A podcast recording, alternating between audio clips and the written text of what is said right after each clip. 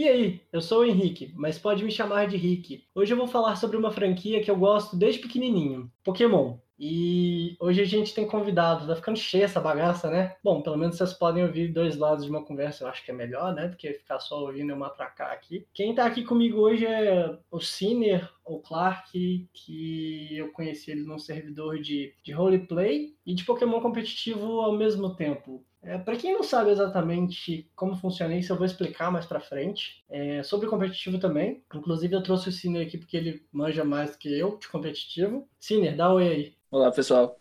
É, esse é o Cine. E, mas antes de a gente começar a gravar aqui, eu queria pedir para vocês seguirem no Twitter do Cash. Eu não vou ficar só letrando aqui, não. No começo eu fazia isso, agora vocês só olham o nome aí, tipo, deve estar tá aí no agregador de podcast que vocês escutam, no, no Spotify. Copia e cola lá no, na busca do Twitter, vocês vão achar, mano. Não vou soletrar mais não, porque eu escolhi um nome muito complicado para ficar soletrando aqui. Cine, você tem alguma coisa que você quer divulgar, fazer jabá? É, cara, por hora eu sou, sou apenas eu e eu, eu, eu na minha vida sozinho, então não. É, então beleza.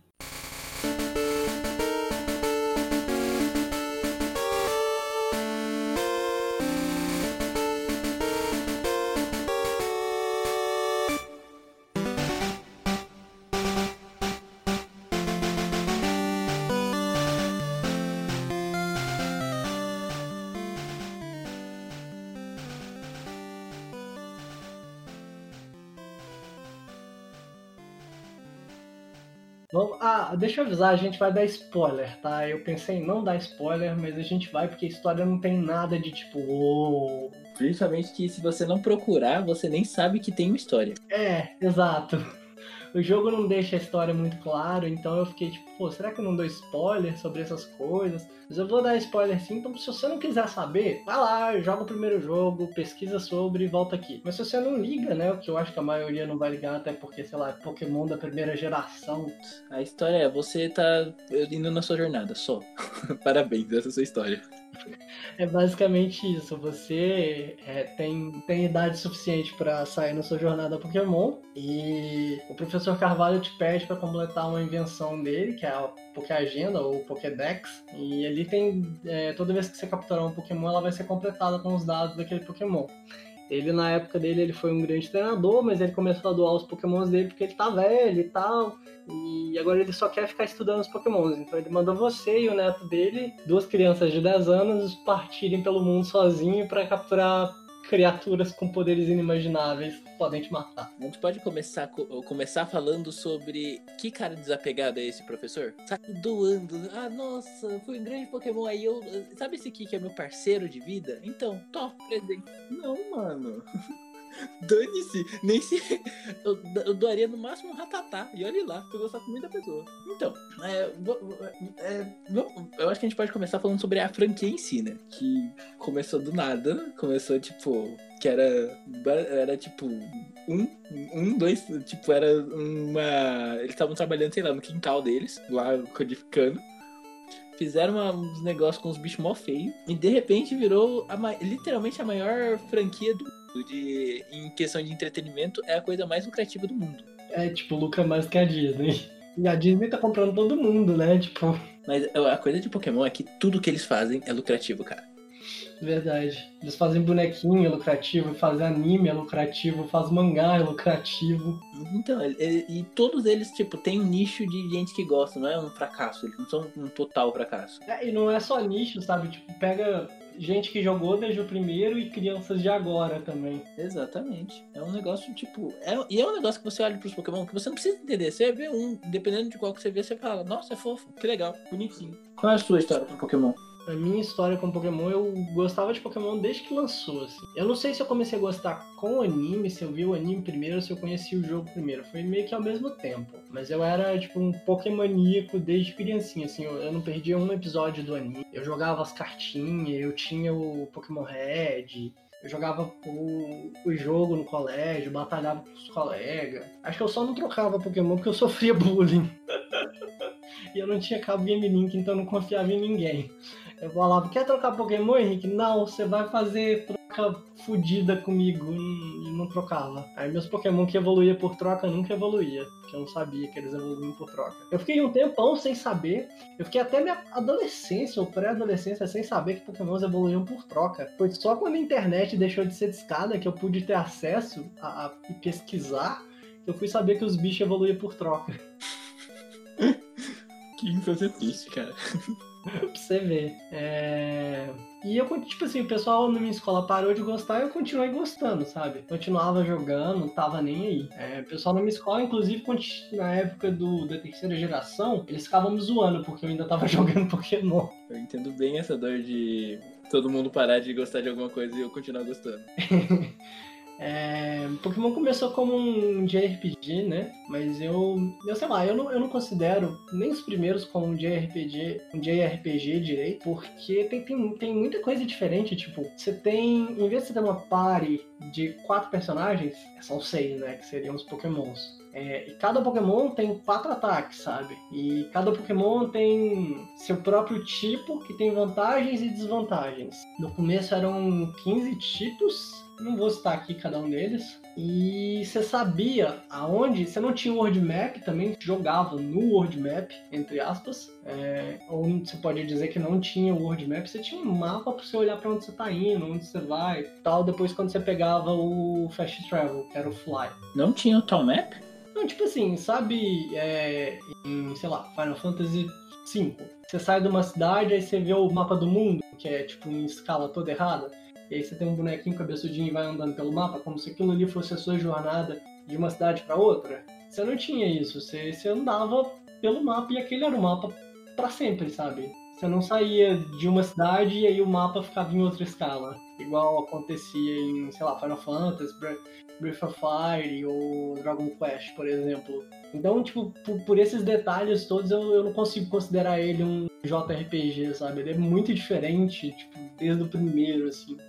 Apesar dele ser por turno, até hoje e tudo mais, ele é muito diferente. E por muito tempo foi o único RPG de turno que eu conseguia jogar. Que teve uma época da minha vida que eu não conseguia jogar RPG de turno, eu achava muito boring. Só que Pokémon eu não achava chato. Acho que por ele ser, talvez, eu, na minha opinião, pelo menos, muito mais estratégico do que os outros, sabe? Que, sei lá, Final Fantasy, Dragon Quest ou Breath of Fire. Na verdade, ele é mais simples. E ele não. E ele não. Não é aquele negócio. Porque assim, você vê a cara dele, você vê que ele é simples aqueles os, esses outros, mas o Final Fantasy, essas coisas assim, você vê os bonequinhos, parece que vai ser alguma coisa emocionante, não é? O outro, você tá vendo que é só, tipo, um carinha de trás, um carinha de frente, e você vê que tem os ataques. O outro, tipo, aparece geralmente os bonequinhos assim, e você fica vendo assim, nossa, vai ser alguma coisa impressionante. Não, é só você aperta lá ataque.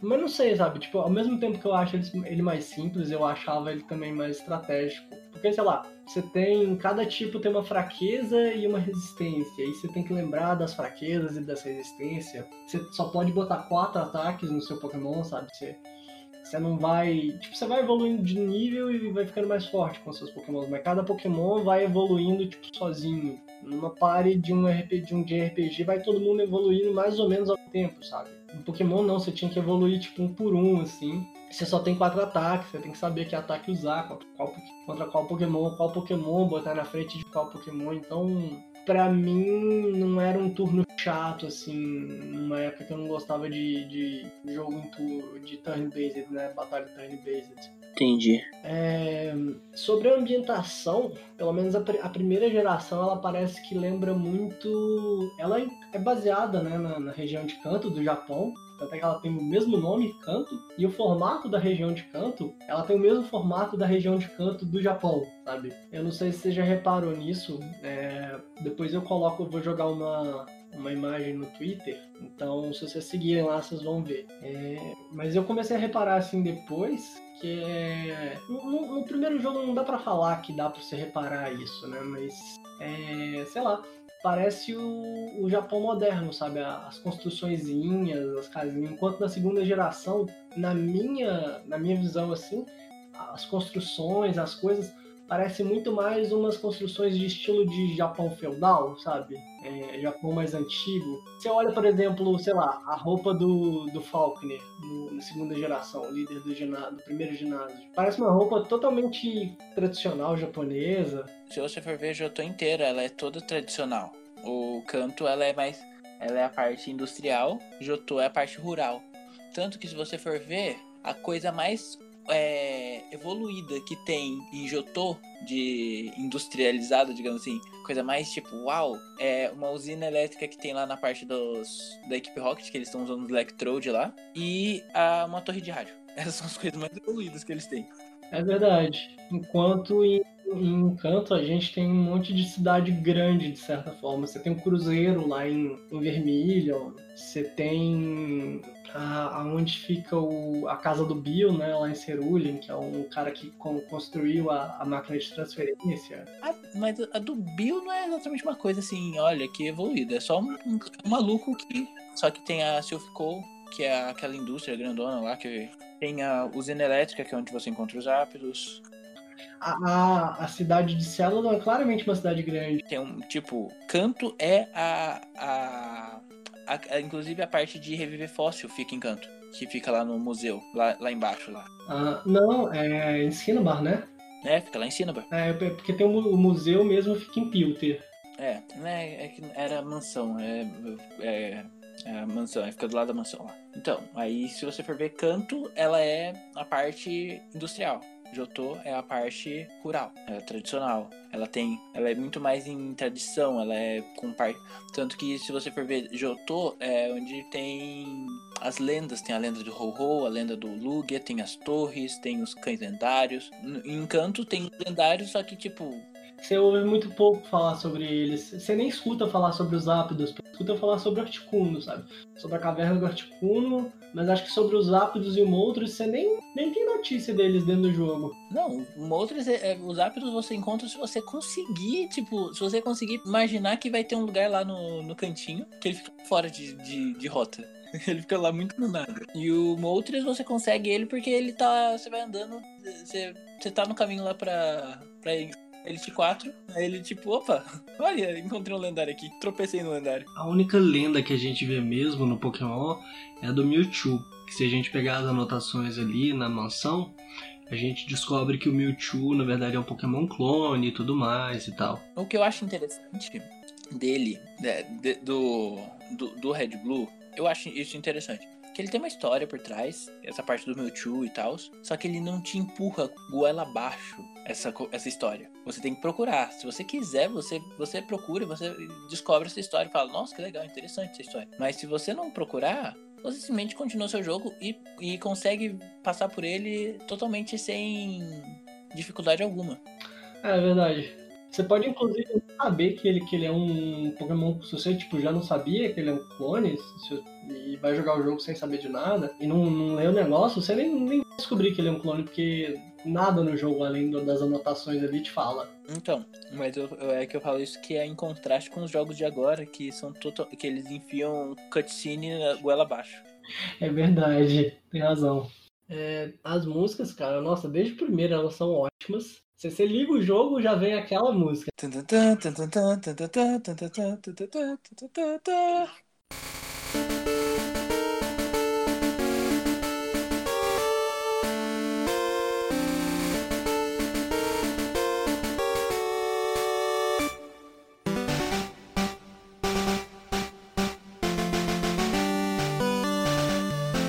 Acho que a do ginásio e a tá enfrentando o líder e a do SSN são as minhas favoritas até hoje. Se bobear, coloca um trechinho delas aí.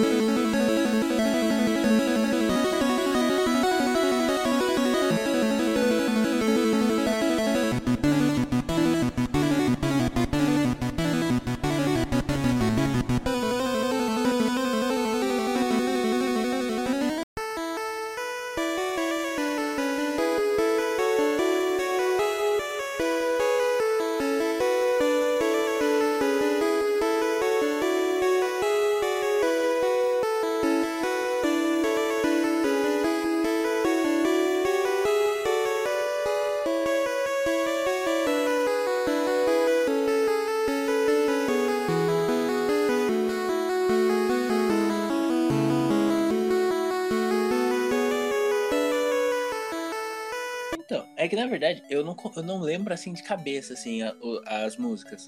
Mas só que quando eu ouço, eu consigo, tipo, eu fico lá mexendo a cabecinha assim, tipo. Então, as músicas que grudam e gravaram pra mim até hoje foi a música da intro, né? A do líder de ginásio e a do SSN. Como a gente falou, Pokémon, tipo, fez um, um sucesso absurdo, né?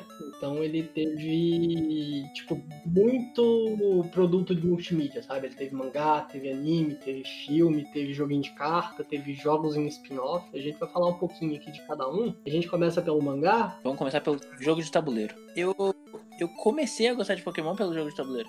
Você ia andando pelas cidades capturando os Pokémon, né? É, não, é, você ia andando no tabuleiro, aí você ia e você. Aí tinha lá o Pokémon. Aí você tinha que jogar Pokébola, aí você tinha que cair no número que tinha lá. E tipo, ah, se você tirasse, tipo, sei lá, na- nas primeiras fotos dele eram bem fáceis. Tipo, ah, se você tirar de 3 pra cima, você captura. Ah, tá. E mais pra frente era mais difícil. Bem mais difícil. Só que aí você tinha umas. Você tinha umas cartas de itens, tipo Pokébola maior, aí tinha como lutar, tinha um monte de coisa. É, tem um anime, que pra mim o anime foi o que fez o bagulho estourar quando ele lançou. É, o anime é bem infantil, né? Mas, assim, toda criança, quase toda criança assistia, né?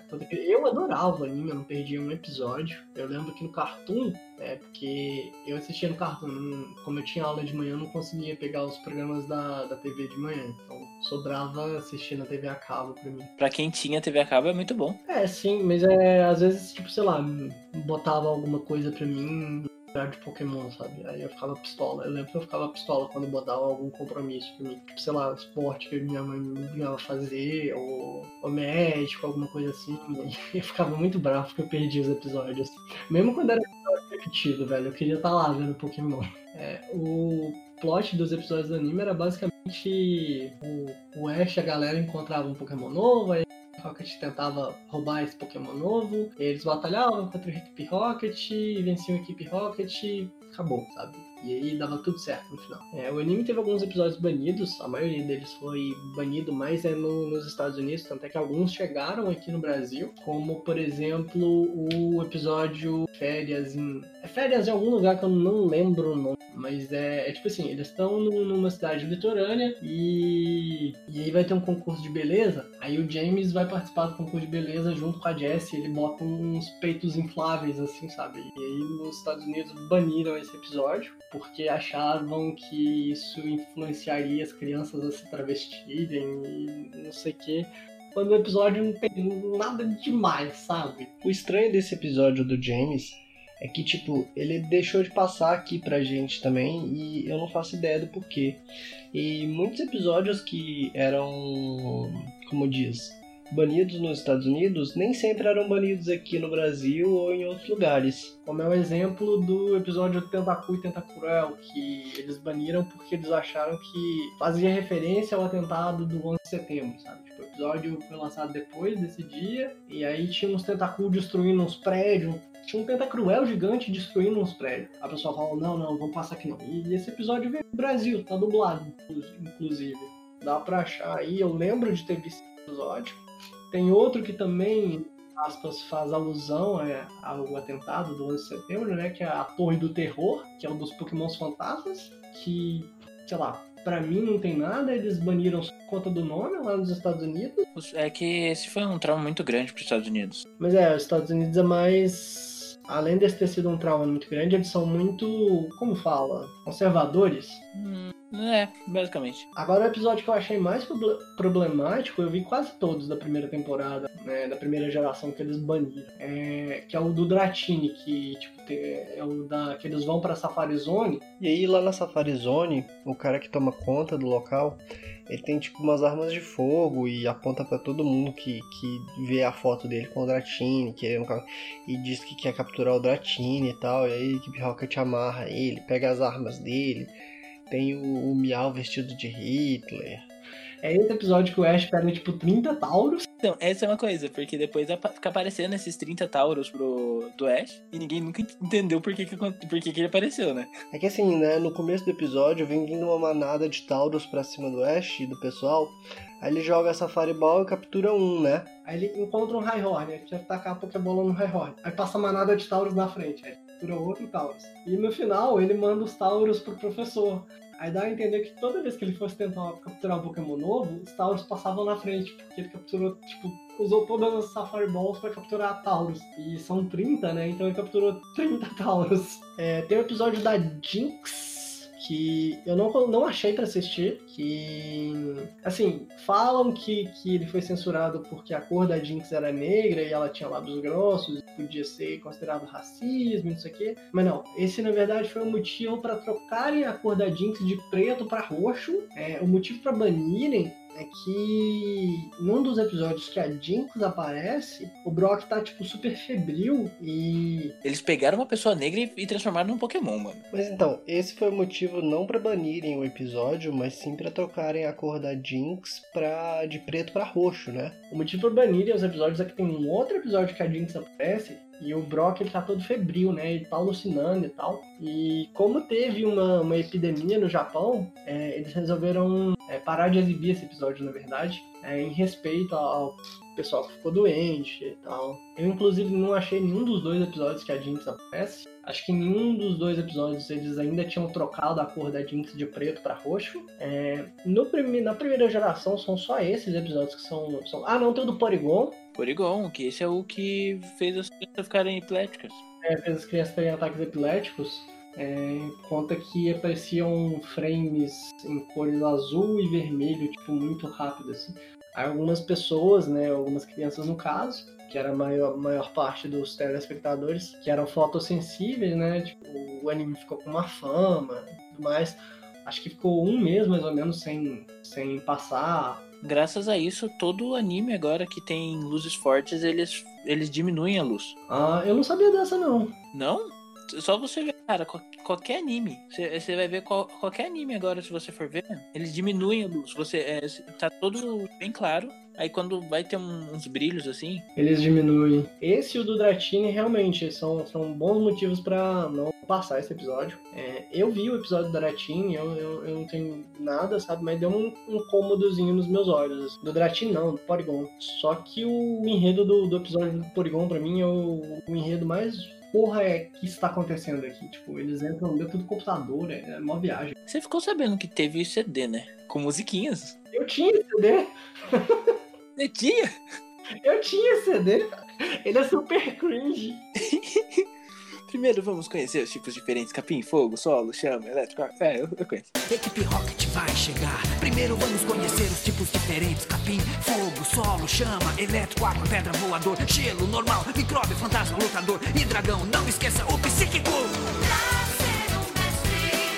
Saber que Pokémon que é você. Não me transforme num inseto, pois a vitória é fácil para o voador. Com a sorte. Não. E a sorte com o molho e seu gás letal, faça o movimento errado e se dará mal. Agora eu quero conhecer que Pokémon que é você. Não me transforme num inseto, pois a vitória é fácil para um voador. Boa sorte com o Monkey e seu gás letal. Faça um movimento errado e se dará mal. Eu... Era muito bom, velho.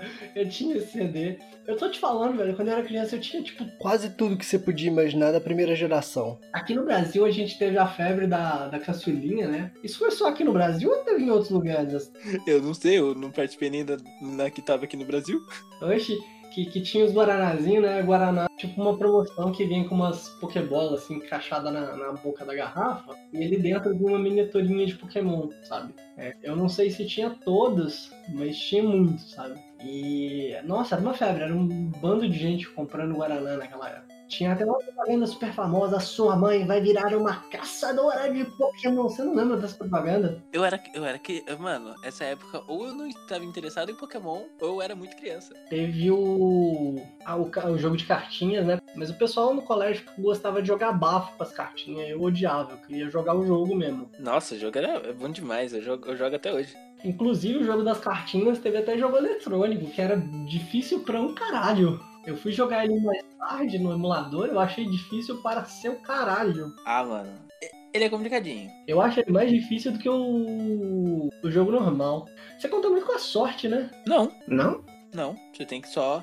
é, depende da carta que você vai usar. Se você usar a carta de cara coroa, você vai depender da sorte. Mas você só tem que saber quais cartas usar, cara. O Pokémon TCG era um JRPG igualzinho o jogo normal, só que, assim, você jogava cartinhas, né, em vez de lutar com os Pokémons. É, tinha level, as cartas. Ah, se você tinha um Miau, ele era um Miau level 14. Ah, ele era um Miau level 22. Aí, tipo, o Miau level 14 e o Miau level 22 são dois Miaus diferentes. Ah, não, tinha, tinha, tinha isso mesmo. Nas cartas reais mesmo, elas tinham isso também. Agora que eu tô lembrando. Agora eles mudaram. Eles não estão fazendo mais isso, não. De spin-off, ainda tinha mais alguns jogos, como por exemplo o Pokémon Stadium, que era só batalhas e você podia passar seus Pokémons do jogo do jogo principal, né, para ele. É, era um jogo do 64, você tinha o Pokémon Snap, que era de tirar fotos, e se jogava com o Snap, que era um personagem do anime que gostava de tirar fotos de Pokémon. Você tinha o Rei Pikachu, que vinha um,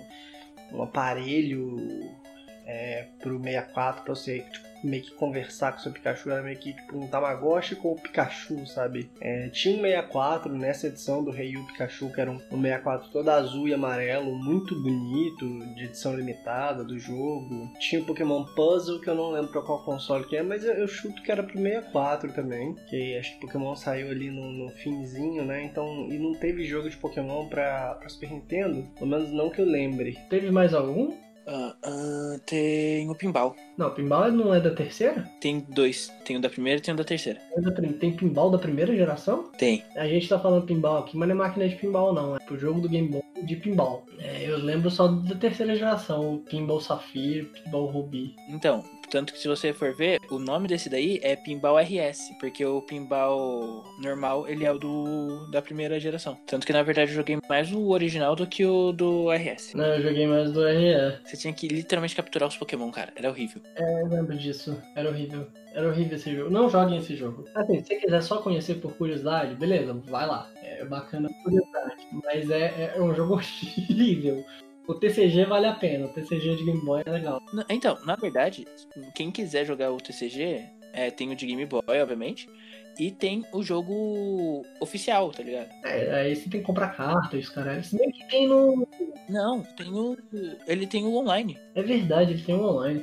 Ele é, ele é online e, tipo, dá pra você jogar ele de boas é, sem gastar. Hum, Eu vou deixar o link é, também no Twitter. Eu vou postar lá. Aí quem, quem quiser vai lá e vai ter o link lá. Eu lembro que eu joguei o online também, no, mas que eu tava mais hypado com as cartas, mas depois eu larguei. Sim, é, é o. o- Aí é legal porque dá pra você jogar. Tipo, você vai ralar bem mais se você não, não tiver disposto a gastar. o- Porque na verdade o online ele é, é em parceria com os jogos de verdade. Então, se você compra um produto real, você consegue passar ele pro jogo. Ah, que da hora. Mas, mas você consegue as coisas também só por lá. Você não precisa realmente gastar. Você não é obrigado a gastar. Tem, acho que vale a gente falar dos spin-offs aqui, fora da primeira geração também, que, por exemplo, tem o Pokémon Shuffle, que é, é tipo um Candy Crush de Pokémon, só que você tem que levar em conta se o seu Pokémon tá evoluído, o level que ele tá, a habilidade que você pôs nele, que tipo que é. É muito da hora. Eu lembro que eu tinha baixado no 3DS, eu tenho até hoje no 3DS. É de graça, mas você, pode baixar pra celular também, é de graça. Só que assim, né, é jogo de mobile, é aquele negócio de recarga, e aí você pode jogar de tempo em tempo. No começo você pode jogar um tempão, sabe, direto. Depois você tem recarga, depois começa a ficar, tipo, muito difícil, e tem microtransação, obviamente. Mas é um jogo legal. Eu gosto muito dele. Ah, acho que a gente, antes da gente entrar no jogo mesmo, então vamos falar sobre a última coisa, né? O mangá mesmo. Ah, sim, o mangá. Verdade, eu tava até esquecendo do mangá. Uma das melhores mídias, né? Que eu queria deixar. É uma das melhores mídias, cara. Sem sombra de dúvida. Nossa, mano, porque ele dá uma, uma questão, uma, um senso de profundidade no. Sim, na história e tal, e nas coisas dos Pokémon, ele é bem mais maduro, sabe? É, é, o Satoshi Tajiri falou que esse é um mundo muito mais próximo do Pokémon que ele. do mundo que ele imaginou do que o anime. Enquanto o anime é mais voltado para criança e tudo mais, o mangá ele tem um foco um pouco mais adulto, ele é voltado mais para adultos, adolescentes e tal. Ele tem essa coisa dos ginásios, mas só que não é o foco principal dele. Eu só peço pra vocês, por favor, passem dos primeiros episódios, dos primeiros capítulos, que eles são um pouquinho chatos, realmente. Eu gosto dos primeiros capítulos. Mas é legal, é muito engraçado, porque ele, ele fala de alguns dos clichês, tá ligado? Que tem uma hora lá que ele vai lá, ele fica sabendo que tem um lendário na floresta. Aí vai lá o Red com, com uma montanha de pokebolas. As pokebolas tudo caindo. Esse episódio é muito bom. Episódio nesse capítulo. É muito o que acontece, porque você vai lá, o... quando você tá no, no jogo, você simplesmente vai com um bando de. de... É, você simplesmente compra o máximo de pokebola que você pode carregar. Só que na vida real, imagina você ter 99 pokebolas, onde é que você vai enfiar isso, sabe? Tipo, Mesmo que caiba na mochila. Ah, falando nisso, uma das maiores dificuldades do jogo é exatamente isso. É, No começo, você não tinha muito. Você não tinha muito espaço na sua mochila. Então você tinha que ser muito bom em mane- é, manejar o negócio. É, o seu, o seu inventário era bem limitado. Os principais problemas. É, mas eu, eu, tipo assim, pra mim, isso nunca foi um problema porque eu nunca Potion, eu nunca. Eu só usava Revive, ou Max Revive, na, quando eu chegava na Liga. E ainda assim não era muito, sabe? Eu comprava, sei lá, tipo, um, pra cada Pokémon. É que assim, eu não era de usar muito.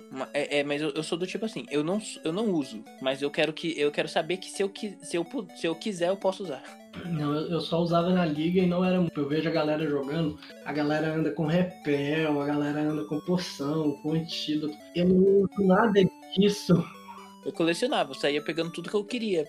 É porque eu sou uma pessoa muito econômica, do tipo, nossa, vai que eu preciso depois. Vai que quando eu preciso eu não vou ter. Então nunca gasto. Eu, eu usava isso assim, quando eu tava é, explorando uma dungeon, né, uma caverna, é, que você vai encontrar muito batalha aleatória, treinador, e pra eu não ter que ficar, sei lá, usando, voltando muito no centro Pokémon, aí eu procurava usar ne- nessas partes, mas ainda assim eu usava no máximo, tipo, as coisas que eu encontrava, não, não comprava, tipo, ah, vou precisar disso agora. Eu, eu fazia todas as batalhas randômicas, quando eu não fazia, eu fugia delas, eu não usava repel. Lá, eu achava muito desperdidinha, pô, vou ficar comprando repel quando eu posso fugir da batalha, não, não- Opa, e aí? Eu percebi que a gente falou alguns nomes de alguns itens aqui não explicou o que eram esses itens.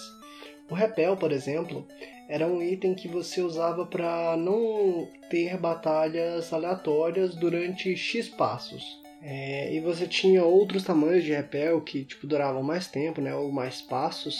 Era contado em passos, se não me engano. O antídoto era para curar envenenamento em pokémons. É, e a poção para curar, o Max Revive para reviver um Pokémon desmaiado. É, os Pokémon não morriam, né? Eles desmaiavam. Diferente de outros JRPGs, os monstrinhos não, não morriam, eles desmaiavam. É, então o Max Revive servia para trazer eles de volta, né? É, e é isso. Bom, continue ouvindo aí o podcast. O mangá, ele vai tratar de cada geração meio que uma história diferente. Assim, eu só li até a segunda geração, então você vai ter personagens da primeira chegando na segunda. Na verdade, até a terceira geração é tudo uma coisa só. Até, até o final do Emerald, tipo, é eles são meio que separados, mas você tem uma continuidade. Tanto que o, o primeiro tem um, um efeito no segundo, o terceiro, o Ruby Safira, ele começa em paz, depois vai, vem o Fire Red Leaf Green, e o Emerald é a junção de todos os que foram antes. Só que aí depois. Depois disso, aí eles começam a fazer pequenos blocos totalmente separados. Que eles até param meio que de, de mostrar personagens antigos nos, nos mangás.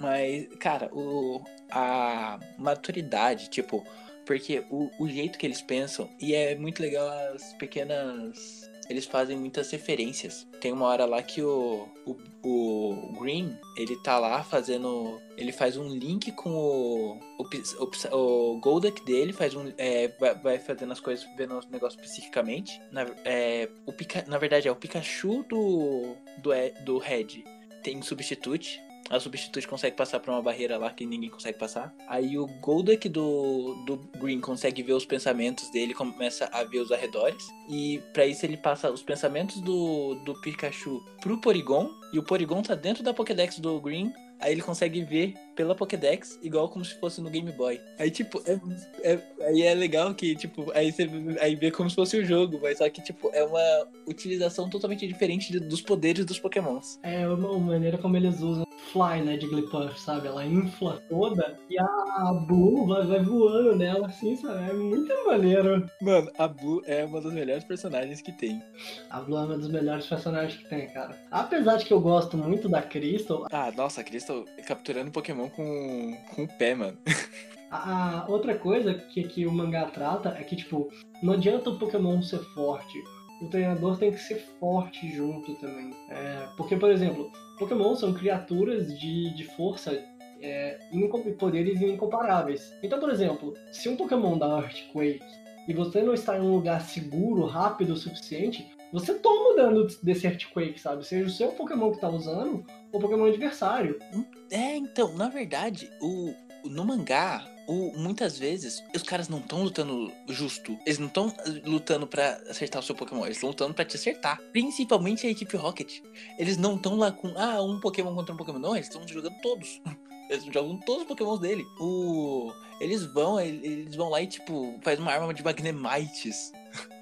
o, o, o Surge, ele vai lá ele tem uma, uma roupa emborrachada pra não tomar choque. A maneira como o Surge flutua com, com que é o magneton dele também. Tipo, eles simplesmente, eles vão com umas coisas totalmente diferentes do que, do que é o esperado. O Bruno lutando em cima do Onix, velho.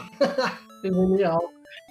Ele joga o o ritmo ali pra lutar em cima do Onix, achando que o Onix é do Bruno selvagem. Ele é meu personagem favorito, assim, dos membros da Elite 4. No mangá, né? Porque nos jogos eu tenho a quedinha pela Lorelei. Então, eu, é, acho que a gente pode falar um pouco sobre canto mesmo, né? Tipo, os líderes de ginásio, essas coisas assim. Ah, sim, verdade. É... Todo Pokémon, você, você a gente não comentou aqui, você, você vai. Pra você chegar na liga, é, pra você ser o melhor treinador, você tem que vencer a elite dos quatro, que são os quatro melhores treinadores daquela região. E se já tiver um campeão, você tem que vencer aquele campeão. Só que para você poder desafiar a elite dos quatro, você tem que conseguir oito insígnias. Toda a região. Toda a região não, mas no começo era toda a região tinha oito cidades. Na verdade, mais de oito cidades. Mas oito cidades tinham ginásios e você tinha que conseguir as oito insígnias. A gente vai falar aqui mais ou menos na ordem, né? A primeira cidade é Veridian, só que você chega lá, o, o ginásio tá fechado. Ela, na verdade, é o, o, último ginásio que você vai. Então, o primeiro ginásio mesmo é a cidade de Pilter, que é o, o ginásio de pedra, quando você enfrenta o Brock. No jogo, o Brock tem alguma peculiaridade que ele ele fala alguma coisa específica? Eu não, não, lembro mais. Cara, eu acho que ele é o cara que te explica sobre a, a, liga, né? Ah, eu acho que é verdade. Quando você chega lá, ele é o cara que te explica sobre a liga, cara. É que, é que na verdade você não consegue sair de Pilter sem lutar com o Brock. Você tenta sair e aí o cara fala: Ô, oh, você já tem essa insígnia? Ah, então ele vai te ensinar e tal. E simplesmente vai lá e te leva pro. É, a parte que ainda tem tutorial no jogo, de certa forma. Você tem tipo três tutoriais nos jogos. O primeiro é quando você sai da sua casa e você vai pisar no mato alto, né? Pra sair dali da onde você tá, explorar. O professor te fala que sem Pokémon você não pode andar na, pisar no, no, no mato alto. E ele te puxa, te leva pro laboratório, te explica sobre Pokémons e tudo mais. É, quando você tá indo pra Pilter, você vai ter que atravessar a floresta, que é a floresta de Veridian. Ali tem um velhinho. E quando você passa ali a primeira vez, esse velhinho te para e te pergunta: Ô, oh, você sabe capturar Pokémon? E ele te dá o segundo tutorial do jogo. E você não pode sair de Pilter. Aí você tem que ir lá enfrentar o, o Brock. Aqui, ó, ele fala: Eu sou Brock, o líder de ginásio de Pilter. Eu acredito na. É, defesa é, dura como pedra e determinação. Esse, os meus Pokémon são tipo pedra e eu. É, você ainda quer me desafiar? Então beleza. Me, é, show me what you got show me your best. Aí ele chega, e depois ele fala, nossa, achei que você, tipo, took you for granted. Tipo, ah, achei que já era uma vitória fácil, mas você me provou que, sua, é, como prova da sua vitória, toma a minha insígnia. É, acho que ele te ensina, explica também que a, com as insígnias, é, os seus pokémons vão, vão te... vão te obedecer se estiverem com um level muito alto. Tipo, se o pokémon evoluir demais, é, ele não te obedece se você não tiver tal insígnia. É só se, na verdade, só pokémons trocados. Isso é só pra pokémons trocados? Só para pokémons trocados. Que como não foi você que capturou, então o Pokémon ele tem uma tendência a não querer te obedecer. Ah, eu achei que era para todos. Não, você pode grindar o seu próprio Pokémon. Ah, não, você pode chegar no Brock level 100.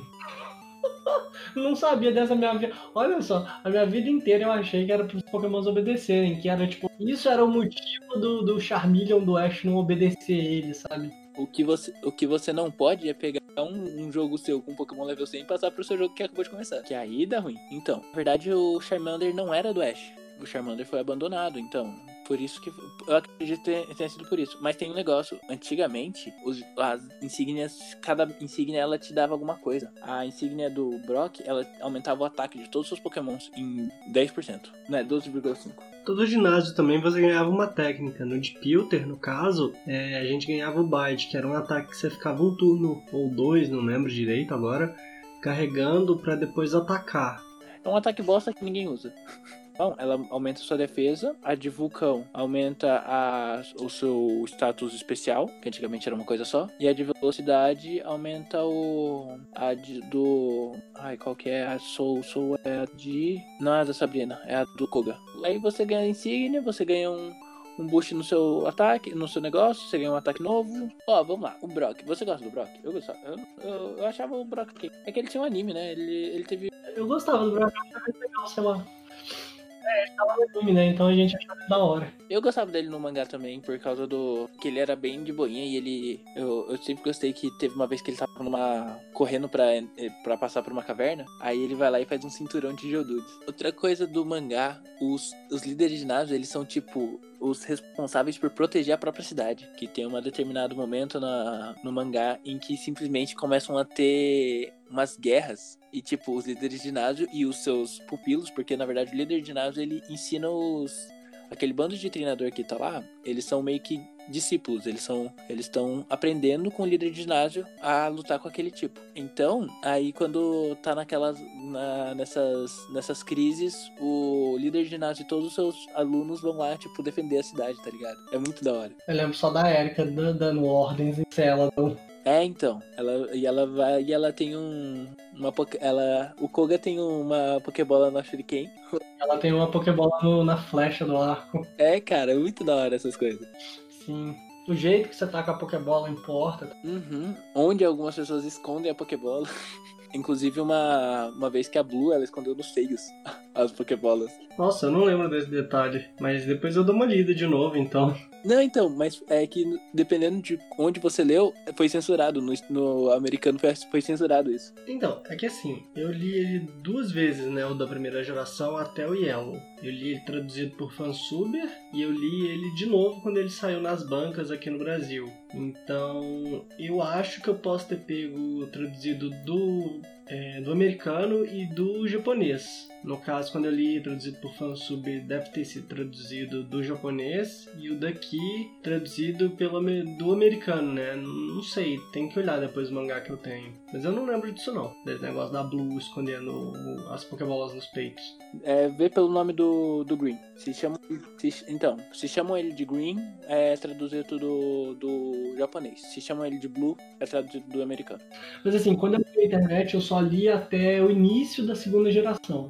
Eu li toda a primeira, até, até o, o Yellow, né? E aí quando eu comprei é que eu li a segunda geração até o fim. Ah, sim. Não, a segunda geração ela começa muito ruim. É que assim, é, eu não gosto do começo por causa do. Que a, ter, a, a, primeira geração ela já estava muito avançada, tá ligado? Aí quando você já tá muito avançado, de repente tem que começar tudo de novo, com um cara meio que começando a aprender de novo as coisas. Aí você fica tipo, mano, os personagens, eles são. Eles têm. Eles têm vida. Você consegue notar uma personalidade em cada um deles. Eu lembro que tem uma hora que o Red e o, o Green, né? Eles trocam os Pokémon sem querer. E aí ambos treinam os pokémons um do outro, né? Até eles destrocarem. Aí quando volta os pokémons, os pokémons do Green, eles estão todos pedindo atenção e tal, porque o Red ele mima mais os pokémons, trata os pokémons mais com amigos, enquanto que o Green, ele é bem mais duro, né? Ele treina com mais rigor os pokémons, quer que os pokémons sejam mais fortes. Aí volta os pokémon do Red, os pokémon do Red tá tudo mal encarado, assim, o Red fica até com certo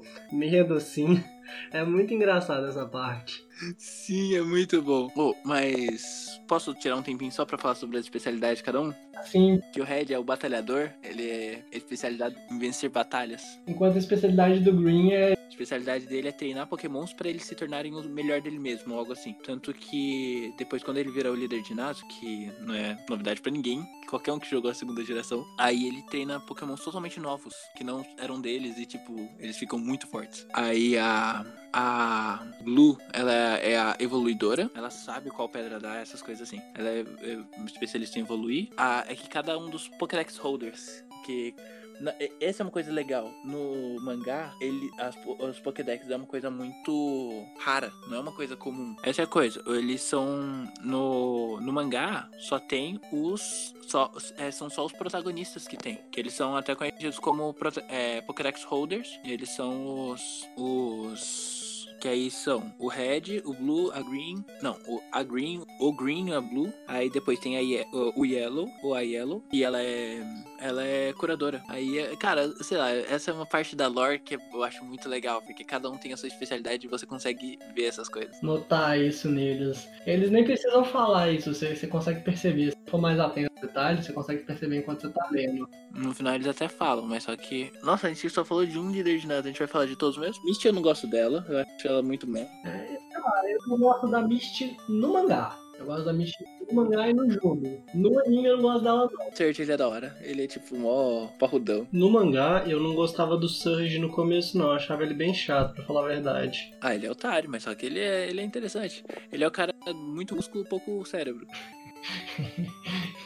No anime ele é meio tipo, whatever pra mim. Aí tem a Sabrina. Tem. Não, calma, antes tem a, a Erika. A Erika eu não gosto dela em lugar nenhum, exceto no mangá. Mas, tipo, tanto no anime quanto no jogo eu não gosto da Erika. Oh, mas no mangá é, eu aprendi a respeitar ela. É, é tipo isso, eu aprendi a respeitar a Erika no mangá. No anime ela é, tipo, muito nariz em pé e é super chata, pelo que eu consigo lembrar assim, né? É, e no jogo, sei lá, o jogo não te dá muita coisa sobre a personalidade, sobre cada líder. Sim, você consegue ver por três. É, Ele, ele te dá três frases, basicamente, o líder no, no jogo. Uma coisa muito interessante que o, o Surge fala no, no jogo, que ele fala que ele já participou de uma guerra com os pokémons e tudo mais. É, e aí você descobre que no mundo Pokémon já, já houve guerra, sabe? É muito da hora isso no jogo. Mas é um detalhe assim que se você não prestar atenção, você, nem pega. Hum, depois da Erika. Aí eu acho que é a Sabrina. Eu acho que é o Koga. Não, na verdade, é que na verdade o, o jogo,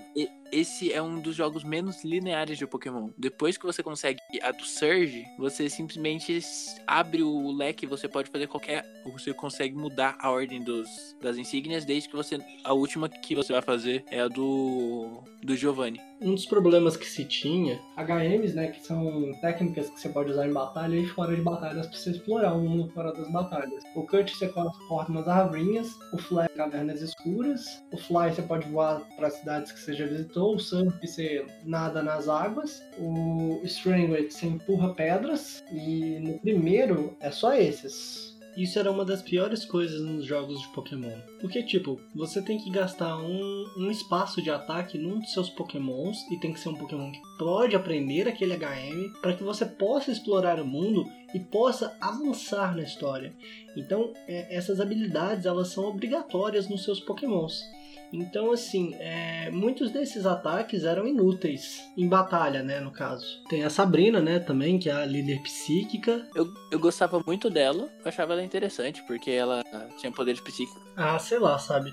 Eu não gostava dela em lugar nenhum, nem no jogo, nem no anime, ou mesmo no mangá. Eu gostava da ideia dela ter poderes psíquicos, mas foi só nisso também. Depois eu fui ver realmente ela, eu achei ela meio meh. O Koga, ele era um ninja, ele é, ele é maneiro. No mangá, o Koga tem um jeito de lutar que é parecido com.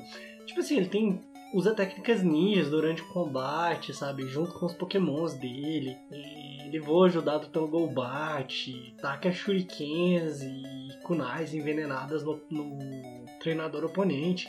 Tipo, tem uns truques muito da hora junto com os Pokémon, sabe? Ele é muito legal. Mas no mangá, no, no anime, perdão, ele é, sei lá, ele é esquecível. Tanto é que eu nem lembro dele no, no anime. Nossa, eu não lembro de nenhum líder de ginásio que não é o Misty e o Brock, a Misty e o Brock no, no anime, mano. Tem o Blaine também, que eu não lembro de nada dele, nem de ver ele no anime. Já no mangá, ele é meu líder de ginásio favorito, cara. Ele é muito legal. Exato, eu também, eu amo ele. E tem o Giovanni, que é o último líder de ginásio, né? E outro que tem minha admiração. O, o, o Blaine e o Giovanni são dois líderes de ginásio que tem muito minha admiração. Eu não sou um, um John Warner, como o pessoal chama, né? Quem admira demais a primeira geração. Eu sou. Foda-se, eu sou um John Warner. Eu não sou, mas só que eu amo esses dois, cara. Esses dois são, tipo, aqueles caras são o ápice do, sei lá, é o, o- aquela coisa que eu falo, caraca, esse é um, um líder de ginásio. Baita de um líder de ginásio. Giovanni no jogo eu acho ele meio meh como vilão e como líder de ginásio. No anime as aparições dele são raríssimas e eu também acho bem meh. Já no mangá ele é um personagem muito legal, cara, tanto como líder de ginásio como vilão. É, ele é um personagem muito bom, muito bem construído, muito legal, sabe? Aí eu acho muito, tipo, legal o, o Giovanni, tipo, e os dois têm uma ligação com um dos meus Pokémon preferidos, melhor lendário de todos os tempos a 24, que a gente não pode citar sobre ela no mangá, mas que é, é muito bom eles, todos eles ali. Ah, não, mas vamos falar se a gente gosta ou não. Tipo, Lorelei. Ela é interessante. Quanto a Lorelei, no mangá eu sou meio indiferente com questão a ela. Já no jogo eu lembro que eu tinha uma quedinha por ela, não sei porquê, acho que é porque ela usava pokémons de de gelo e de água, assim, e eu achava a Lorelei bonita quando eu era mais novo, sei lá. Era tipo crush minha. O Bruno, ele é maneiro, tipo, ele, ele é maneiro. Eu não gosto muito dele, mas eu acho ele maneiro, eu acho que ele tem estilo. O Bruno eu gosto dele só no mangá, sabe? No, no jogo eu achava ele, tipo, pô, quem usa só Pokémon de pedra? Que inútil. Não, mas na verdade, a especialidade dele é lutador. Então, é que na verdade, é... se você for ver, a Elite 4, na primeira geração, ela não é especialista em, em um tipo, ela é especialista em dois. É, a Lorelei é água, a, a Agatha é fantasma, veneno, e, a, e o Bruno é lutador pedra, o Lance é Dragonfly. Aham, uhum, tanto que na verdade o Lance tem o Aerodactyl, ele tem o Charizard depois, mais pra frente. É, é que na é, em geral, o Bruno é o único que foge essa, dessa regra. Mas na verdade eles são especialistas no Pokémon deles. E eles têm os outros Pokémons deles que compartilham pelo menos um tipo com o Pokémon principal deles. Que é o principal da, da Aga, da Lorelei, é o Lapras. Aí ela tem Pokémon de água e Pokémon de gelo. O da, da Agatha é o Gengar. Aí ela tem Pokémons fantasma e ela tem Pokémons venenosos. E o Lance é o Dragonite. Aí ele tem Pokémon dragão e tem Pokémon voadores. Aí é isso. Isso é, isso é sobre o mangá e sobre os treinadores da primeira geração.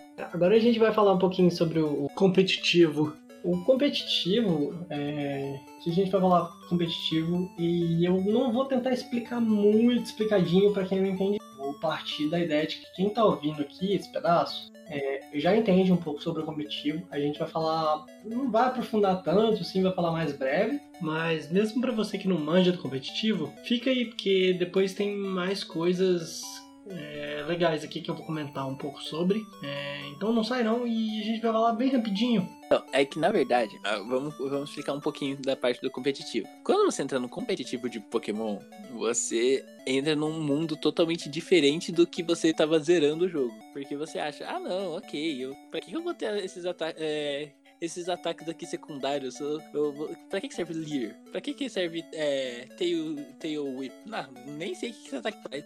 Esse ataque não dá dano? Não quero. Aí você simplesmente descobre um outro mundo. Você descobre o um mundo de tipo, eu não vou. Não, que as pessoas também estão tentando ganhar de você. Então não é só você ir lá e dar um ataque super efetivo no outro que você vai vencer. Fora que no competitivo você tá lutando contra pessoas, né? E as pessoas são. É imprevisíveis. Então o cara pode pensar numa estratégia que você nunca viu, porque você estava acostumado até então só com a estratégia dos bots. É... Agora você vai ter estratégias muito diferentes. E a primeira geração, assim, você ainda não tem as complicações que vem mais pra frente, que é EV, é IV, é... Item, habilidade. Era uma coisa bem mais simples era um negócio bem mais simples. Você já tinha o Stab, que é basicamente seu Pokémon é tipo Water. Se você usa um golpe tipo Water com ele, aquele golpe tem 100 de ataque, esse golpe vai causar esse 100 de ataque mais 25%. No caso, vai causar. 50. É 50? 50. É 50. Pra mim era 25% a mais. É por isso que ele me chamou, gente. Por isso que eu chamei o Ciner aqui. É, é, é 50 ele vai causar mais 50% de dano. Total 150 de dano, sabe? É, então se o Pokémon tinha dois tipos, era legal você ter dois stats, sei lá, era um Ghost Poison, igual Gengar. Era legal você ter um ataque Poison e um ataque Ghost com ele. Apesar que na primeira geração não tinha golpe Ghost decente, eu não sei Nightmare. Exatamente. Por isso que, inclusive, esse era um dos motivos pelo é, essa falta de ataques decentes é um dos motivos pelo qual o Dragonite não era tão bom. O Dragonite tinha ótimos status, mas ele não tinha um ataque voador direito. Ele não tinha uma move pool, como a gente chama, né? Uma, um, uma quantidade de moves, né? De ataque que ele podia aprender, ou você podia ensinar para ele decente. Na verdade, ele tinha um move pool bom, ele só não tinha um stab bom. Aí ele perde 50% de um ataque. O único ataque dragão que tinha era o Dragon Rage, que tirava exatamente 40 de vida. Ele podia aprender Blizzard, Fire Blast, Thunder, quem era muito. Quem, quem dominava o, o competitivo era o Taurus. E o Alakazam. Taurus, Alakazam e Chansey. Na verdade, o Alakazam, ele não era assim. Ele não era aquele negócio assim, must have. Ele, ele era um que era muito forte, mas ele não era aquele lá que tava em todos os, os, os, os times. Chansey e Taurus eram. Eles eram aqueles dois que, tipo, mano, tava em tudo quanto é lugar. O Alakazam, no caso, era o tipo dele, né? É, o que que batia em, em psíquico? Era inseto e fantasma. Como a gente já falou aqui, você não tinha golpes decentes fantasma, você tinha o Nightmare. Pra você conseguir usar o Nightmare, o Pokémon adversário tem que estar tá dormindo. Na verdade, mesmo os ataques fantasmas, é, eles não tinham um bug que fazia os se não me engano, os, os psíquicos estavam imunes a fantasma, mas não era proposital. Que viagem, nossa, não sabia dessa. O tipo inseto para qual o psíquico tomava super efetivo também sofria do mesmo mal de não ter é, bons ataques é, insetos que causassem dano. A maioria dos ataques insetos não causava dano. O único ataque que causava era Pimíssel, que tinha um dano ridículo, e só tinha dois pokémons que prendiam ele. Jolteon, que era um pokémon bom até, e Beedrill, que até hoje, quando ela ganhou a Mega, antes disso ela era horrível. E quem te existia eram apenas os próprios psíquicos. Eu tinha lido que o Taurus dominava o competitivo da primeira geração, mas por que exatamente? O Taurus ele tinha uma velocidade muito boa, um ataque muito bom e um, uma coverage muito boa. E ele tinha stab em Hyper Beam. Que era físico, né? Exatamente. É bem bizarro o Hyper Beam ser físico. E, de, e outra coisa, é, Hyper Beam, gente, é um ataque de 150 de power, que é muita coisa. Os ataques, os ataques tipo... A média é 70, 80, 90. É, 80, 90 é um ataque bom de 100% que sempre vai acertar. Se o ataque geralmente é muito forte e ia errar de vez em quando, ele tava de 110 a 120. Esse daí tinha 150. É muita coisa. Mas. Era 100% de acerto, não era? No próximo. Não, é, mas no próximo turno ele tinha que ficar recuperando. Ele se tinha que recarregar. Então você ficava vulnerável. Só que a coisa é, se você matasse alguém, você não tinha que recarregar. Parece que se você destruía o substitute. Era considerado como um kill. Aí você não tem que carregar. Então, aí você simplesmente tinha um. Taurus era simplesmente muito forte. E ele, tipo, dominava era demais. Ah, os Zapdos era outro que era muito forte. Inclusive, quem, quem era usado para counterar Zapdos era o Golem e o Raidon. É um metagame que era totalmente diferente do nosso de agora. Jinx era muito forte. Ela era a segunda o segundo Pokémon que conseguia botar os outros para dormir, o, de conseguir colocar os outros para dormir, ela era o segundo mais rápido. É porque os ataques que você tinha para dormir eram tipo poucos e a chance de acerto era baixa. A gente já tinha Spore na primeira geração, mas Pokémon que podia prender, né, era, sei lá, Parasect. É um Pokémon bem fraquinho até hoje. A questão do Spore é que a chance de acerto dele era de 100%. É, fora o Spore, outros golpes que tinham era, sei lá, Hipnose, que a chance de acerto era baixo, e a Jinx tinha o Lovely Kiss, que era mais alto que Hipnose, sabe? Ou Sleep Powder, por exemplo, que muitos pokémons aprendiam. Então, aí a coisa é, os, o, o primeiro que o mais rápido que podia colocar a gente pra dormir era o Gengar. E era com hipnose que custava pra acertar? É, 55%. Então, meh. Pois é, meh. Aí, e o segundo era a Jinx. E a Jinx, ela é forte. Ela tem um especial muito grande, ela, te, ela é rápida. Outra coisa que fazia da Jinx muito forte é que o Lovely Kiss, esse golpe que botava para dormir, e tinha uma curice mais alta que Hipnose ou Sleep Powder, é que esse golpe era exclusivo da Jinx e é exclusivo até hoje. Tem muito bicho que você não consegue nem imaginar hoje em dia alguém usando eles, e antigamente era muito forte. Aí agora a gente vai para alguns alguns bugs que tinham também. A sua o seu crítico ele era baseado na sua velocidade. Então, quando os pokémons rápidos, eles simplesmente davam muito crítico. O Persian, ele dava muito crítico. Aí, mas dependendo, mas graças a um crit, a um glitch do jogo, se você desse Focus Energy, que teoricamente aumenta a sua chance de dar crítico, ele diminuía em 75% a sua chance de dar crítico. Opa, vocês acabaram de ouvir o Ciner dizer que o Focus Energy diminuía a chance de crítico em 75%. Mas é o contrário, aumentava em 75%. Uh, aí tem aquela parte de que se você. O crítico, ele ignora. é, A ideia é ele ignorar qualquer status de mudança do seu oponente. Então, se ele ficar aumentando a defesa dele, você conseguir acertar um crítico, você consegue passar toda a defesa dele. Aquela defesa que ele aumentou. Só que outro bug que, que aconteceu lá fez com que ele ignorasse os seus dois críticos, o- o- as suas duas mudanças. Então, se você tivesse aumentado o seu ataque e você dá um crítico, seu- às vezes o seu ataque era menor do que o seu ataque. Do que se você não tivesse dado crítico. Outra coisa aqui é que quando você causava status no, no Pokémon, tipo Burn, Poison, você diminuía Paralyze, você diminuía a speed dele. É, Paralyze. Paralyze diminui sua velocidade. Paralyze, sempre, sempre que você usa Paralyze, ele diminui sua velocidade. E sempre que você usa. É, que assim, se você usar o Burn, você diminui a sua, o ataque do oponente. Ah tá, no Burn diminuía o ataque. Isso, se você ficar. Você, você tá queimado, você diminui. Você não tem um ataque tão forte quanto você tinha. Aí o que que acontece? Se alguém diminui seu status enquanto você está queimado ou paralisado, essa parte de você. é que geralmente diminui pela metade. Aí ele simplesmente ia- ia diminuir pela metade de novo. E ia fazendo isso até você chegar em um. Mas tinha uma outra coisa que acontecia. Então, mas eles. Mas tinha um outro bug que se você usasse é, tipo, agility enquanto você estava paralisado, ele não só. Porque agility é, aumenta em dois status do seu a velocidade. Então ele aumentaria sua. é, dobraria a sua velocidade. Ele não só dobra a sua velocidade, como ele primeiro vai tirar a sua. a, a, a diminuição de velocidade que você tinha pela paralisia e então dobrar. Então você ia ficar. Você simplesmente negaria a paralisia se você usasse essa habilidade. E a mesma coisa com Sword Dance e Burn. É, torça pra nunca te congelarem. Se você fosse congelado, você não saía. A menos que alguém use ataque de fogo em você. Então, o tinha os ataques Warp, Bind, Fire Spin e Clamp, que deixavam você preso por 2 a 5 turnos sem fazer nada. Você literalmente ficava lá só apanhando. Então, esses ataques eles funcionavam assim. É, você usava uma vez, pelo menos o Fire Spin funcionava assim, né? Eu usou o Bind também, o Wrap também, o, Clamp eu não sei. Funcionava, mas eu acho que era assim também. Você usava uma vez e ele ficava atacando só com esse ataque. É, você nem podia fazer outra ação até que ele parasse de usar esse ataque,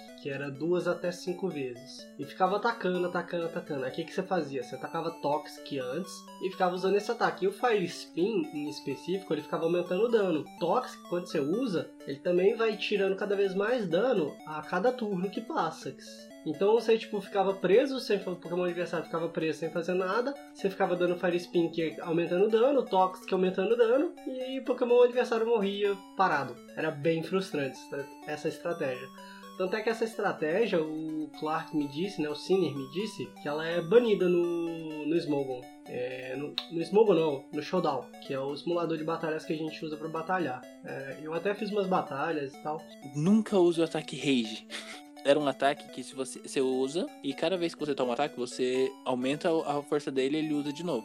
Só que o problema é, ele não, você não vai conseguir mudar. Você não consegue tirar o Pokémon, você não consegue mudar de ataque. Ah, você não conseguia nem trocar? Não. Você, você usou o Rage, você vai usar até morrer. E o pior, se você erra o, e, o Rage em algum momento, você fica com a chance de 1 em 256 de acertar de novo. Então, o pior do que você usar o Rage até morrer é você errar Rage até morrer.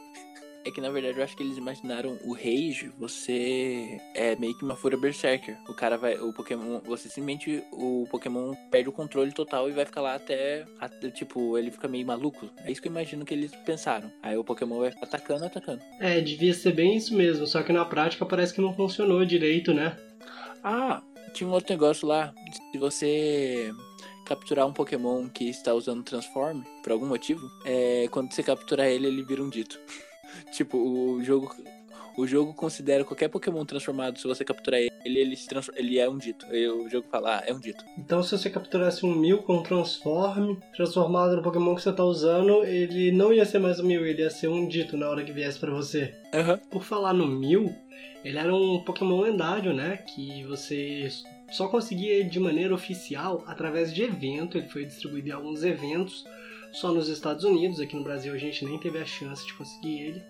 Mas tinha um glitch que, obviamente, eu não sabia quando eu era criança, que dava para fazer o Mew aparecer no jogo e você conseguir pegar ele. O Mew, como, uh, eu não sei se vocês, se vocês, sabem, ele no começo ele era a origem de todos os Pokémon. Ele era o lendário original e tal. É, tanto é que ele parece um fetinho. Então, aí, ele é conhecido como ter o DNA de todos os Pokémons. Ele era só distribuído por evento. Só que que pena, né? A gente não tem evento mais. Então, como você faz para conseguir? Você tem que ter um Pokémon que consegue se transportar. Aí tem ou você pode usar o teleporte ou o fly. Aí tem você tem que ir em algum dos de um dos caras que vão lutar, que assim que eles aparecem no, na tela, eles vão te chamar para lutar. Quando eles te verem, é, eles acabaram de entrar na tela, porque aí você consegue apertar o start antes dele te ver. Aí você começa, aí você vai perder para voar ou teletransportar. Ele simplesmente vai te ver antes de você se, te, te, é, se teletransportar, só que você vai se teletransportar antes dele chegar em você. E nisso o seu start simplesmente nunca mais funciona. É importante, salve o seu jogo antes de você fazer esse glitch, porque se der merda, você, você tem um save. E principalmente como você vai estar jogando num, num em um, um, emulador, então é bom você salvar bem. Salva no jogo normal e dá um F1 também, sabe? Um state. Isso, e se possível até pega o, o, save e coloca em outra pasta junto. Ah, você não pode lutar contra um, um treinador específico, que é um que tem um Slowpoke lá em cima no, na rota lá para pro Bill. Porque você vai ter que lutar contra ele. Porque as pessoas também não falam com você. Você não, você, não é só você não consegue dar start, você não consegue dar start, você não consegue falar com ninguém. Então, aí a coisa, a coisa disso é, você não pode, você tem que fazer ele, ele andar, é, ele é um dos, ele é o único que vai, na verdade, cada, se não me engano, cada treinador lá, ele meio que dá uma coisa diferente. Aí você tem que ir naquele lá que ele vai te dar o mil, que no final vai te conseguir fazer o teu mil. Esse cara do Slowpoke. É, Aí, a coisa que você tem que fazer, é, se não vai bugar o jogo, é você tem que fazer ele andar até você. Você não pode falar com ele e, ele não. E você não pode fazer é, ir bem na frente dele de forma que ele não ande. Ele tem que andar até você.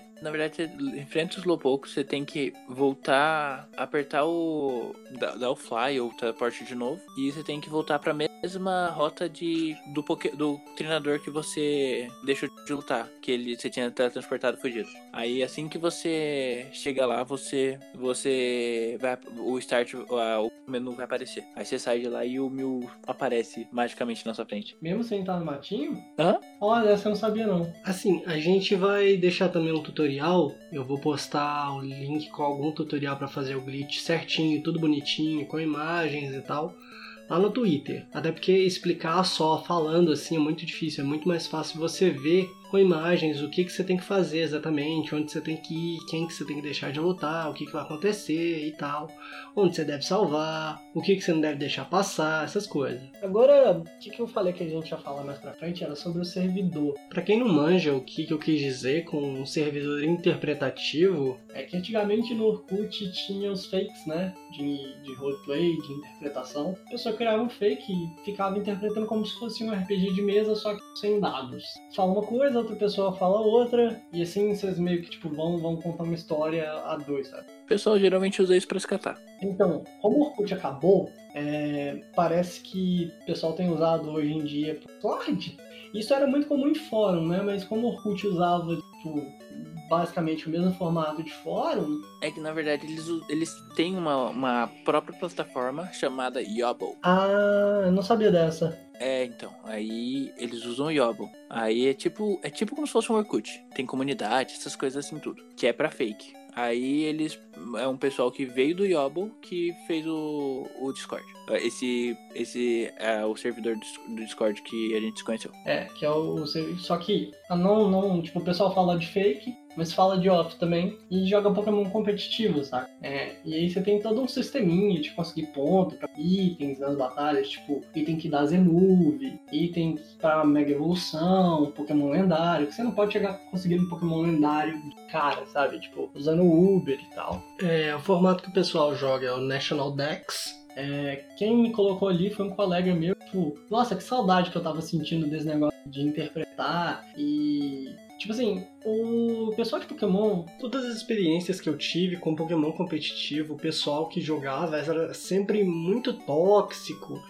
É, então eu acabava jogando só com os meus amigos. Eu já falei isso aqui em outro cast, mas uma das únicas comunidades de jogos, né, é, em que a, a fanbase não é tóxica, é a comunidade de Stardew Valley. E aí, quando meu colega me, me colocou, né, na verdade eu pedi para ele me colocar, que ele tava falando de Pokémon competitivo, pedindo umas dicas, ajuda de quem manjava para explicar algumas coisas para ele. Aí ele me contou que ele tava nesse servidor e não sei o que, por conta do fake e tal. E aí eu pedi para ele me colocar, porque eu tava com vontade de jogar Pokémon competitivo, né? Eu fiquei meio que hypado de novo. E aí na hora que eu entrei lá, eu vi que o pessoal era super tranquilo, super de boa, super gentil, ajudava todo mundo. Eu fiquei, tipo, muito feliz, sabe? É, tá me fazendo um bem danado. É, eu fico ali praticamente o dia todo, eu converso com todo mundo, batalho muito e tal. É muito gostoso estar ali, sabe? Foi uma das melhores coisas que me aconteceu esse ano, eu acho. Ainda mais com essa pandemia, né?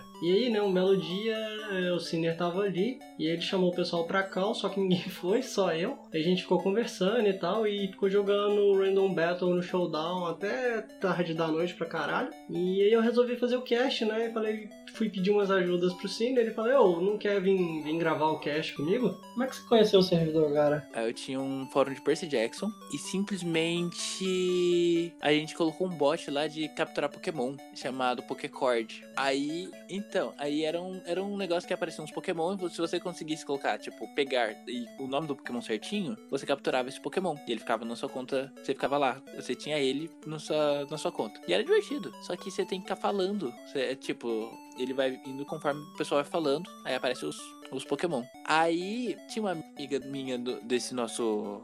A gente fez um servidor do nosso fórum e ela falou: Ah, eu tenho um, um fórum lá que o pessoal fala pra caramba e nem sempre o pessoal tá pegando os Pokémon, aí eu consigo os Pokémon e tal. Eu falei: Ah, então me coloca lá. Aí eu entrei e literalmente eu nunca falei com ninguém. Eu ficava lá só no. eu ficava só pegando Pokémon. Aí um dia o dono do, do antigo. É que é, esse é o segundo servidor, né? Aí o dono do antigo servidor chegou e falou comigo: Oi, não sei o que, você nunca apareceu lá. Eu, é, tipo, é, é verdade.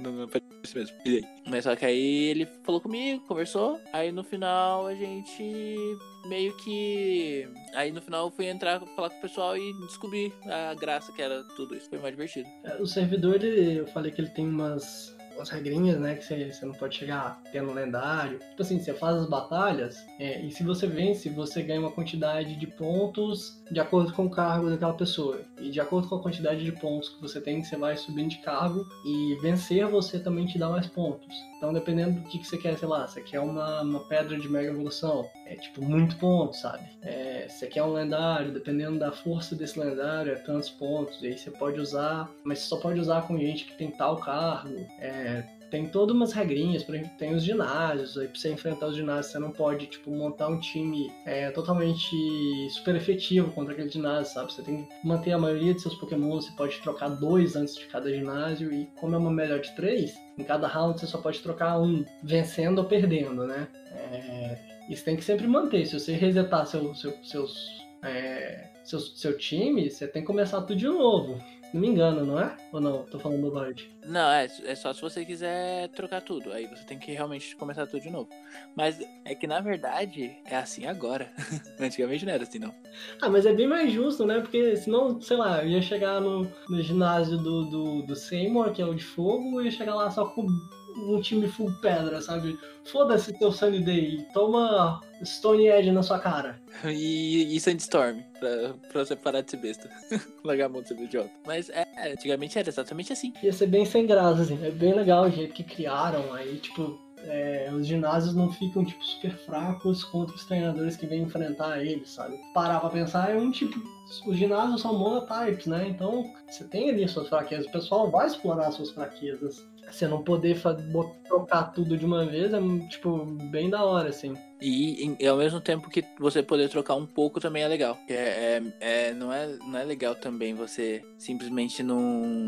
Não poder trocar nada. Senão fica muito difícil também, sei lá, você tá com, vamos dizer, dois Pokémon de grama no seu time, sabe? Aí você vai enfrentar um ginásio de fogo e aí, o que, que você faz? Você, você chora. Bom, acho que é isso, né? Bom, é, todo episódio eu encerro aqui com uma música, mas quando tem convidado, convidado que encerra, sim, que música que você quer botar pra tocar? Cara, então, é sobre uma coisa que a gente não falou também, mas vai ficar aí, mas vocês vão, vão ficar sabendo, inclusive, que é a música de Lavender Town, que é outra das, das, das controvérsias que ocorreu em Pokémon. Que é, porque teve muita gente, teve umas crianças que se suicidaram e dizem que essa, é, essa música foi meio que responsável por isso. É, eu, eu acho assim que isso é, é bobagem, sabe? Tipo, hum, é meio lero, mas tem, tem esses boatos aí. Não, a coisa, a, a coisa não é se é ou não bobagem. A coisa não é se é ou não bobagem. A coisa é que é o que falam. Aí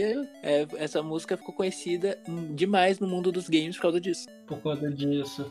A gente vai deixar ela se alguém por acaso realmente se sentir, porque eu sei que música tem dessa, passar algum sentimento desconfortante pra gente. Às vezes eu tô jogando alguma coisa, me sinto desconfortável jogando, aí eu paro de jogar, sabe? É, as primeiras vezes que eu joguei Hollow Knight, eu não me sentia confortável jogando, ele me dava uma sensação ruim. É, mas depois de um, tempo, assim, eu, eu me acostumei. Então, assim, pra mim, isso é um pouco de bobagem. Mas se você se sentir desconfortável, você pode fechar o cast, tá? Não tem problema. Precisa escutar. Por favor, feche. Não, não fica tão mal, não. Se você tá se sentindo mal. É, não fica escutando, não. A, a, música tem tipo um minuto e meio, mas ela vai tocar, então a gente tá dando esse aviso aí. Se você escutar, fala, nossa, não, tá, tá, tá me dando desconforto. Fecha o cast, mano. Deixa pra lá. Muito obrigado, gente. E até a próxima.